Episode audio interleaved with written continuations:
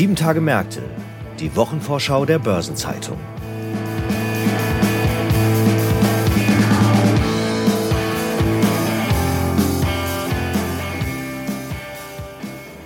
Herzlich willkommen zu einer neuen Episode von Sieben Tage Märkte, der Wochenvorschau der Börsenzeitung.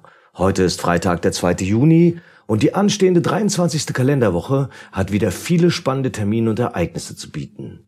Heute fokussieren wir uns auf die Entwicklerkonferenz von Apple, das Treffen des Internationalen Luftfahrtverbands IATA und die Überprüfung der Zusammensetzung der DAX-Indizes. Besondere Aufmerksamkeit dürfte aber auch einem Event gelten, das in Berlin stattfindet, und zwar geht es um die Super Return. Für all die, denen dieser Begriff eben kein Begriff ist, es handelt sich um das größte internationale Treffen der Finanzinvestorenszene. Mein Name ist Franz Kongbui, ich bin Redakteur bei der Börsenzeitung und gemeinsam mit meinem Kollegen Christoph Ruhkamp, Reporter im Ressort Unternehmen und Branchen, sowie Sabine Reifenberger stelle ich Ihnen die Themen und Ereignisse vor, die in der bevorstehenden Woche wichtig werden. Wir beginnen mit der Super Return und dazu begrüße ich Christoph Ruhkamp, Reporter des Unternehmensressorts. Hallo Christoph. Hallo Franz. Christoph, ein Jahrzehnt lang galt, immer vollere Kassen und größere Fonds. Und die Private Equity Branche stellte einen Rekord nach dem anderen auf. Doch mit der Zinswende endete die Jagd nach Bestmarken vorerst. In der kommenden Woche beginnt nun die Super Return in Berlin. Für die Zuhörerinnen und Zuhörer, die nicht ganz so vertraut mit dem Thema Private Equity sind, was ist die Super Return? Wer kommt dorthin? Worum geht es dort und wie läuft das Ganze ab? Ja, die Super Return ist, wie du schon richtig gesagt hast, tatsächlich das wichtigste, auch global wichtigste Branchentreffen für die Private Equity Manager.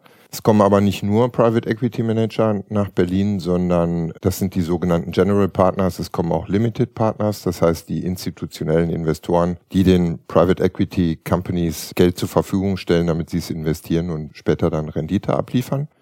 Das heißt, das sind Vertreter von Pensionsfonds, von Staatsfonds, von großen Stiftungen, teilweise auch sehr wohlhabende Privatleute. Und die treffen sich alle in der kommenden Woche von Montag, wenn sie früh kommen, bis Freitag, wenn sie lange bleiben, in Berlin in der Budapester Straße. Da ist das Intercontinental Hotel und da gibt es von frühmorgens bis zum späten Nachmittag Vorträge zu ganz verschiedenen Unternehmen und Assetklassen und Branchen. Und ähm, es gibt da auch viele bekannte Personen, die auftreten, um zu sprechen. Da wird zum Beispiel ein Urgestein der Branche kommen. Das ist der David Rubinstein, einer der Gründer von Carlyle. Es kommen aber auch Sternchen wie Kim Kardashian beispielsweise, die mit ihrer Unterwäschemarke zur Milliardärin geworden ist und äh, jetzt selbst ein Private Equity Unternehmen mit anderen zusammen gegründet hat, das SKKY heißt. Ja, das sind so Redner, die dorthin kommen. Das ist aber nicht das Einzige, was passiert. In der Budapester Straße gibt es noch außerdem Interconti viele andere Hotels und dort finden dann in den Hinterzimmern oder auch ganz offen in der Lobby Treffen zwischen Private Equity Managern und Investoren statt und dann werden teilweise auch Geschäfte abgeschlossen und es wird einfach darüber gesprochen, wie die Stimmung ist. Und abends geht's dann etwas lockerer weiter. Da gibt es dann Dinnerveranstaltungen oder es gibt Champagnerempfänge. Zum Beispiel hat die Nordholding, das ist das Private Equity Unternehmen, das das eigene Geld der Sparkassen verwaltet, einen Caravan angemietet, der vor dem Café Minusch in der Budapester Straße steht und dort wird ab 17 Uhr Champagner ausgeschenkt und Musik gemacht. Klingt witzig. Lass uns nochmal über den Ernst der Lage beim Geld sprechen. Vor einem Jahr hat die US-Notenbank Fed die Zinsen kräftig hochgesetzt und seither auch weiter erhöht. Wie eingangs erwähnt, hat diese Zinswende auch Folgen für die Private Equity Branche.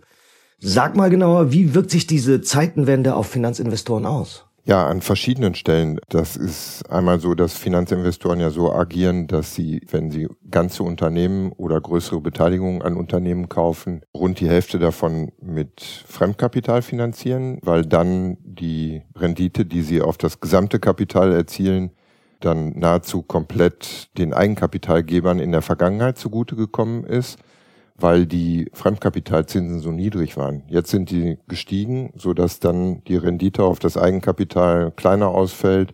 Außerdem ist es schwieriger geworden, Kredite zu bekommen, weil die Banken vor allen Dingen in der ersten Hälfte des vergangenen Jahres noch schlechte Erfahrungen gemacht haben mit äh, großen Übernahmen von Private Equity Investoren, die sie finanziert haben, weil sie dann nach der Zinswende Schwierigkeiten hatten, diese Kredite, wie sie es sonst normalerweise machen, als syndizierte Anleihen am Kapitalmarkt zu platzieren. weil erstens andere Anlagen in Relation attraktiver geworden sind durch den Zinsanstieg und weil auch die Unsicherheit darüber zugenommen hat, ob denn diese Kredite oder Anleihen zurückgezahlt werden, weil die konjunkturelle Entwicklung sich auch eingetrübt hat. Wie entwickelt sich denn das Fundraising der Private Equity Firmen bei den Investoren? Und auch das Dry Powder, also die noch nicht investierten Kapitalzusagen der institutionellen Investoren? Ja, das Dry Powder, also die noch nicht investierten Kapitalzusagen sind tatsächlich auf einem Rekordhoch von 3,7 Billionen Dollar weltweit. Aber das Fundraising ist schwieriger geworden.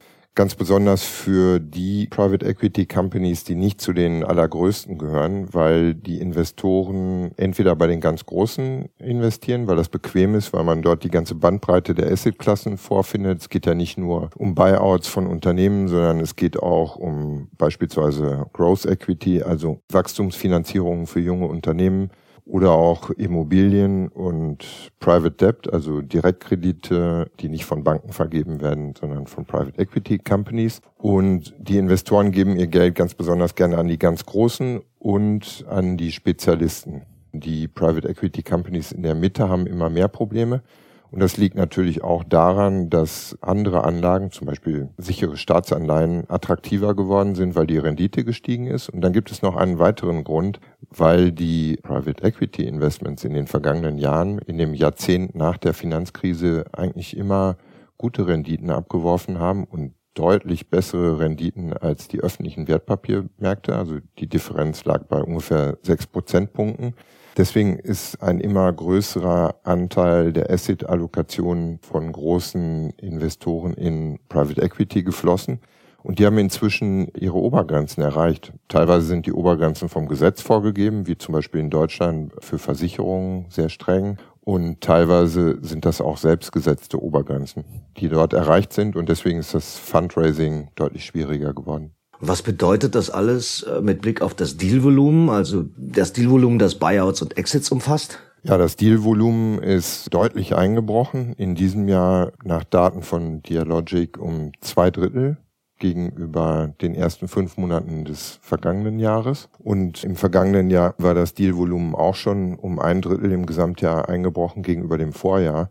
Jetzt muss man erstmal sehen, dass das Jahr 2021 völlig ungewöhnlich war. Da gab es ein Rekorddealvolumen von erstmals einer Billion US-Dollar. Und das lag daran, dass die Staaten dieser Welt in der Pandemie ähm, große Konjunkturprogramme aufgelegt haben und dass die Notenbanken, um die Wirtschaft am Laufen zu halten, die Zinsen gesenkt haben, was eine Wirkung hat, wie zusätzliches Geld zu drucken. Und beides hat dazu geführt, dass es diesen ungewöhnlichen Rekord gab. Das war also ein Ausreißer nach oben. Das heißt, das vergangene Jahr war dann ein Jahr der Normalisierung. Aber jetzt geht es nochmal sehr deutlich oder noch stärker runter. Und das ist dann schon was Besonderes für die Branche. Es erfolgen immer noch Käufe von Unternehmen durch Private Equity Companies, weil die Kassen ja immer noch voll sind. Wir haben ja eben schon gesagt, dass das Dry Powder sehr hoch ist mit 3,7 Billionen Dollar. Aber die Exits werden schwieriger, weil die Unternehmen zu relativ hohen Preisen gekauft worden sind und die potenziellen Verkäufer sich jetzt noch nicht anfreunden können mit den neuen niedrigeren Bewertungen. Weil die Zinsen gestiegen sind, sind die Bewertungen runtergekommen und die Käufer vielleicht auch etwas vorsichtig geworden sind, weil die weitere konjunkturelle Entwicklung noch nicht sicher absehbar ist und so muss erst ein neues Normal gefunden werden, bevor es wieder losgeht. Okay, du hast ja schon mal skizziert, die Exits werden schwieriger und es gibt ein paar Hürden mehr durch die Zinswende. Es geht ja um wirklich viel Geld. Welche Risiken schlummern denn in den Beteiligungsportfolios der Finanzinvestoren dann? Ja, typischerweise ist es ja so, dass die Finanzinvestoren einen großen Teil des Fremdkapitals, was sie für die Deals besorgt haben, dann den Unternehmen aufbürden, die sie gekauft haben, so dass die Unternehmen, die in den Portfolios von Private Equity Companies sind, typischerweise hoch verschuldet sind und ein schlechtes Rating haben. Trotzdem haben sie in der Regel ein funktionierendes Geschäftsmodell, sodass das nicht ein Problem sein muss. Aber jetzt steigen ja die Zinsen und wenn diese Unternehmen dann Kreditverträge mit variablen Zinsen haben, das heißt jetzt demnächst höhere Schuldzinsen zahlen müssen, dann kann es sein, dass sie in Schieflage geraten und dass es zu Defaults kommt, also zu Rückzahlungsausfällen. Das ist auch hier oder da schon passiert. Hier in Deutschland zum Beispiel bei der Flint Group. Das ist ein, ja eigentlich ein Zulieferer der Druckindustrie, ein ganz großes Tintenproduktionsunternehmen. Und da ist damit zu rechnen, dass das in Zukunft noch öfter passieren wird. Allerdings wird das nicht sehr schnell passieren, weil die Rückzahlungstermine doch jetzt noch selten sind, auch im kommenden Jahr noch relativ selten, aber im Jahr danach, also 2025, könnte es dann doch bei vielen Unternehmen in Private Equity Besitz knapp werden. Okay, dann warten wir mal ab, was in der Langfrist passiert. Vielen Dank, Christoph, für diesen spannenden Überblick über das, was Private Equity umfasst und was die Branche derzeit bewegt. Ich bin gespannt, was du berichten wirst. Darüber hinaus gibt es in der nächsten Woche noch einige weitere spannende Themen und Termine. Und die hat sich meine Kollegin Sabine Reifenberger genauer angesehen. Hallo Sabine. Hallo Franz. Sabine, bereits von Sonntag an versammeln sich die Fluggesellschaften der Welt zur Jahreshauptversammlung der International Air Transport Association, kurz IATA, in Istanbul. Themen zu diskutieren gibt es dabei ja jede Menge. Das stimmt. Grundsätzlich ist die Stimmung in der Branche nach den schwierigen Jahren der Corona-Pandemie eigentlich ganz gut, denn die Nachfrage nach Flugreisen, die ist wieder stark angestiegen. Allerdings sind auch die Kosten mitgestiegen und hinzu kommen dann noch immer weitreichendere Umweltauflagen, wobei man da auch sagen muss, dass die je nach Region sehr unterschiedlich ausfallen. Jetzt findet ja die IATA-Jahreshauptversammlung in Istanbul statt. Die Türkei steht ja nicht unbedingt im Ruf, die strengsten Umweltvorschriften zu haben. Wie ist das denn in der Luftfahrt? Auch da trifft diese Einschätzung zu. Der Gastgeber des diesjährigen Treffens ist Turkish Airlines und an deren Beispiel lässt sich auch ganz gut aufzeigen, in welchem Spannungsverhältnis sich die Unternehmen der Branche da bewegen. Die Turkish Airlines ist zum Beispiel auf der einen Seite ein enger Partner der Lufthansa. Beide haben 1989 zusammen das Gemeinschaftsunternehmen Sun Express gegründet. Und auf der anderen Seite ist Turkish Airlines aber auch ein Wettbewerber der Lufthansa und für die kann es schon zur Bedrohung werden, wenn das Luftverkehrsdrehkreuz in Istanbul jetzt Verkehrsströme anzieht, ohne dass man sich da allzu sehr mit Umweltschutzvorgaben belasten muss. Unternehmen an Standorten mit strengeren Vorgaben, die sehen sich da natürlich benachteiligt. Nun ist ja die Debatte um das Klima nicht neu. Wie steht denn die Branche insgesamt da? Also die Branche hat sich selbst sehr hohe Ziele beim Thema Umweltschutz gesteckt. Bis 2050 soll der Luftverkehrssektor weltweit klimaneutral unterwegs sein. Und möglich machen sollen dies beispielsweise sparsamere Flugzeuge, die weniger verbrauchen, aber auch nachhaltig produzierte Treibstoffe. Und darin liegt jetzt ein zentrales Problem, denn an diesen nachhaltigen Treibstoffen herrscht zumindest derzeit noch großer Mangel und von ihren selbstgesteckten Zielen ist die Branche deshalb auch noch ziemlich weit entfernt.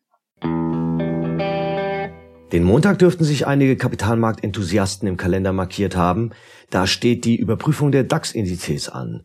Wer das Ergebnis direkt wissen will, muss allerdings etwas länger wach bleiben. Genau, die Ergebnisse der Überprüfung werden am Montag um 22 Uhr deutscher Zeit veröffentlicht. Zu dieser Uhrzeit haben dann auch die Börsen in den USA geschlossen und die deutsche Börse wird dann mitteilen, wer in die Auswahlindizes DAX, MDAX, SDAX und TechDAX aufsteigen wird und welche Unternehmen absteigen. Die deutsche Börse überprüft die Indizes ja regelmäßig. Allerdings steht die nächste ordentliche Anpassung erst im September an. Genau, die ordentliche Anpassung der Indizes findet jeweils im März und September eines Jahres statt und in den beiden weiteren Quartalen gibt es dann, so wie jetzt eben auch, eine Überprüfung auf Basis der sogenannten Fast Entry und Fast Exit Regeln. Maßgeblich dafür ist dann die Börsenrangliste nach Marktkapitalisierung, in diesem Fall per Ende Mai. Und diese regelmäßigen Anpassungen der Indizes sollen eben dazu beitragen, dass größere Verschiebungen zeitnah berücksichtigt werden können, wenn beispielsweise Neuemissionen an den Markt kommen oder wenn sich bei Unternehmen starke Veränderungen im Free Float ergeben haben. Wer sind denn nun die heißesten Anwärter auf einen möglichen Auf- oder Abstieg? Also aller Voraussicht nach wird Evotech in den MDAX zurückkehren. Das Unternehmen hatte den Index verlassen müssen,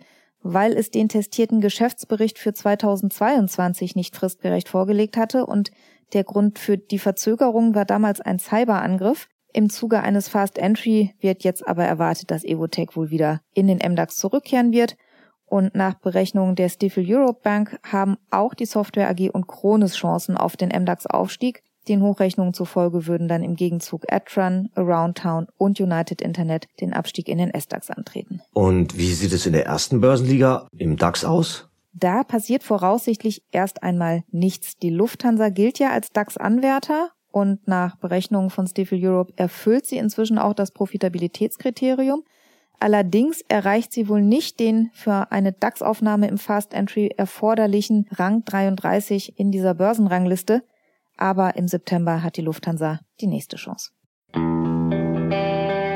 Und dann startet am Montag noch eine Veranstaltung, auf die insbesondere Technikbegeisterte ganz genau schauen werden. Es geht um die Apple Entwicklerkonferenz, Worldwide Developers Conference. Die wird die ganze nächste Woche andauern und da warten alle gespannt auf das nächste große Ding aus dem Hause der iPhone-Erfinder. Ja, und man muss sagen, Apple-CEO Tim Cook, dem fehlt diese eine große Innovation auch noch, um seine Zeit an der Apple-Spitze zu krönen.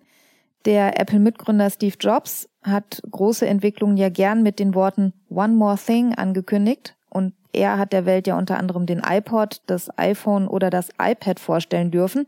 2011 ist Steve Jobs gestorben und Tim Cook hat Apple seitdem zu einem Konzern gemacht, der nochmal deutlich profitabler und umsatzstärker ist als damals. Aber die Welt wartet eben sehnsüchtig auf dieses nächste One More Thing, und auf der Entwicklerkonferenz so die Hoffnung, da könnte jetzt was kommen. Haben denn die Beobachter schon irgendeine Idee, mit welcher Art von Produkt Apple sich aus der Deckung wagen könnte? Es gibt schon Vermutungen und der heißeste Tipp von Beobachtern lautet derzeit, dass Apple nächste Woche eine Virtual Reality Brille präsentieren dürfte. Naja, das klingt jetzt erstmal nicht so wahnsinnig innovativ. VR-Brillen gibt es doch schon länger. Das stimmt, allerdings hat sich in dem Bereich noch kein Produkt so richtig in der Breite durchgesetzt. Manche Modelle waren von Anfang an nur für sehr spitze Zielgruppen gedacht und bei anderen gab es Probleme mit der Qualität oder mit der Software. Im Massenmarkt ist jedenfalls bislang noch keine VR-Brille so richtig angekommen und da könnte Apple noch eine Chance sehen. Ja gut, du hast jetzt gerade die Probleme mit der Software erwähnt. Dass Software-Themen ein K.O.-Kriterium für neue Produkte sein können, hat Apple vor einiger Zeit ja selbst erfahren müssen. Der Start der Apple Watch war unter anderem deshalb seinerzeit nur mäßig erfolgreich. Das ist richtig. Die Apple Watch, äh, wer sich erinnert, kam im Frühjahr 2015 auf den Markt und der Start war in der Tat sehr schleppend, auch weil eben das Softwareangebot noch sehr eingeschränkt war. Und übrigens soll auch diese Idee, aus der die Apple Watch hervorgegangen ist, ursprünglich eigentlich noch von Steve Jobs stammen, auch wenn das finale Produkt dann erst nach seinem Tod auf den Markt kam.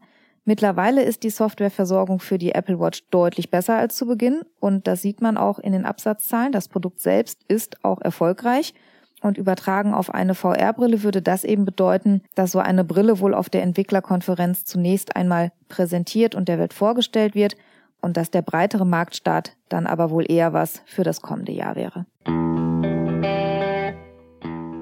Und was steht in der 23. Kalenderwoche darüber hinaus noch an?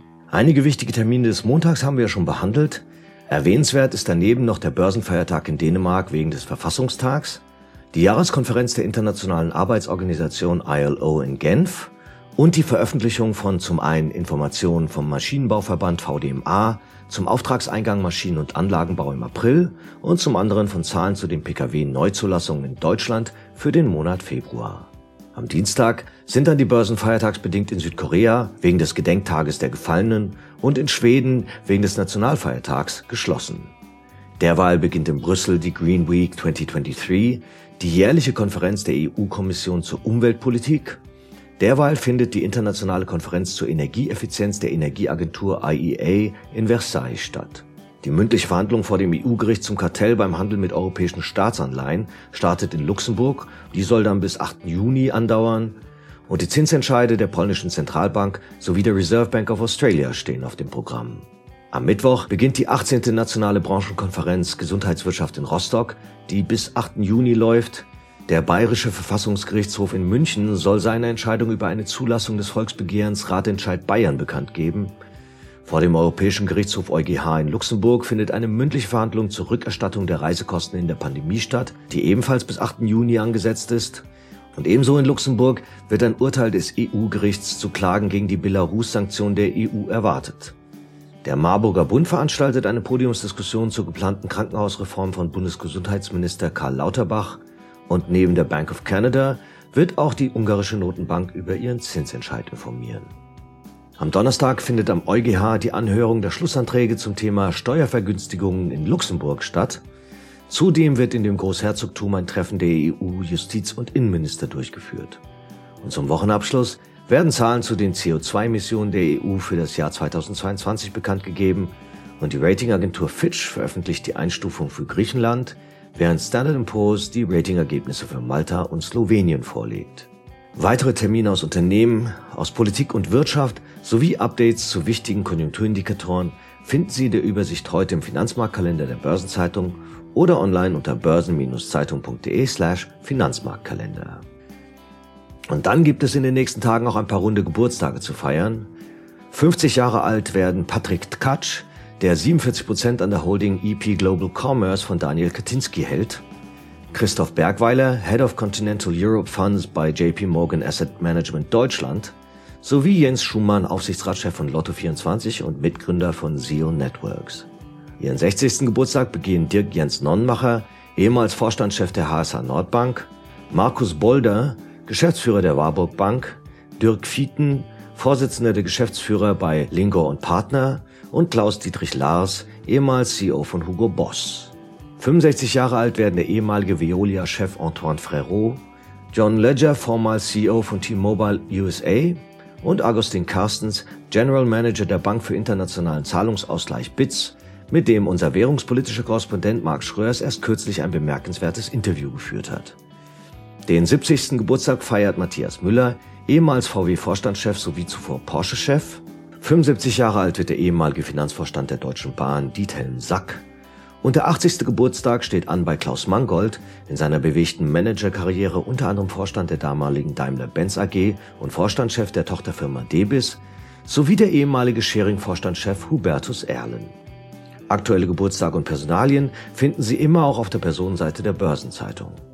Und in der kommenden Woche gibt es neben dem Feiertag von Leichnam noch allerlei Gedenktage, hier in loser Reihenfolge und ohne Priorisierung. Der Internationale Tag der Organspende, der Welterbetag der UNESCO, der Weltfahrertag, der Tag im Gedenken an das Tiananmen-Massaker, der Weltumwelttag, der Gedenktag der Landung alliierter Truppen in der Normandie im Zweiten Weltkrieg, der Tag der Sehbehinderten, der Welthirntumortag und der Tag des Meeres.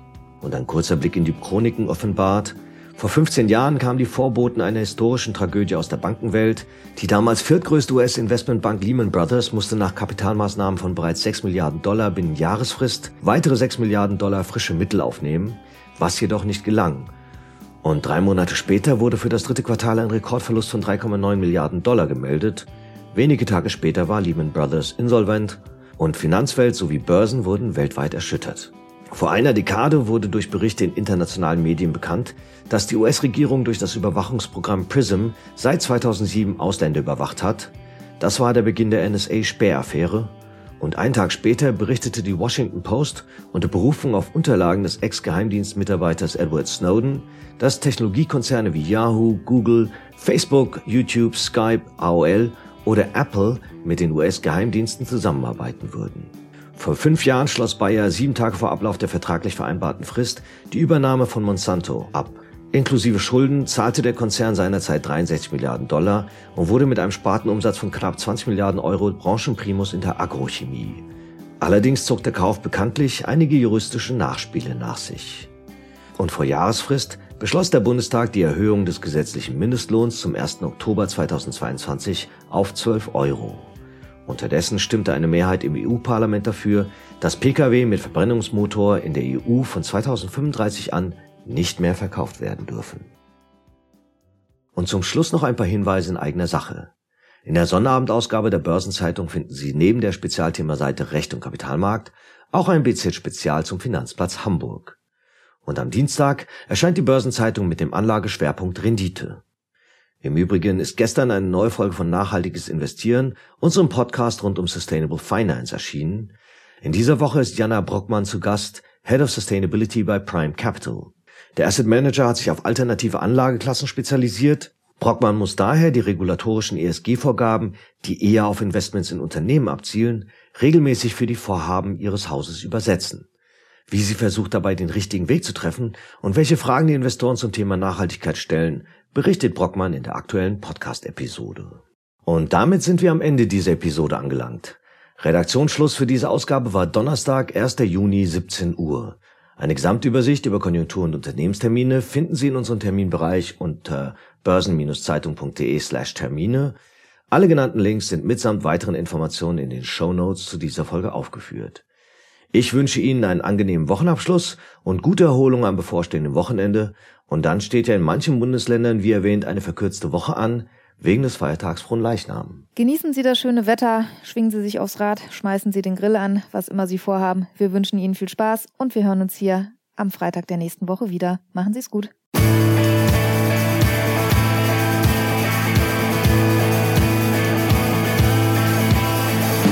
Das war Sieben Tage Märkte, die Wochenvorschau der Börsenzeitung.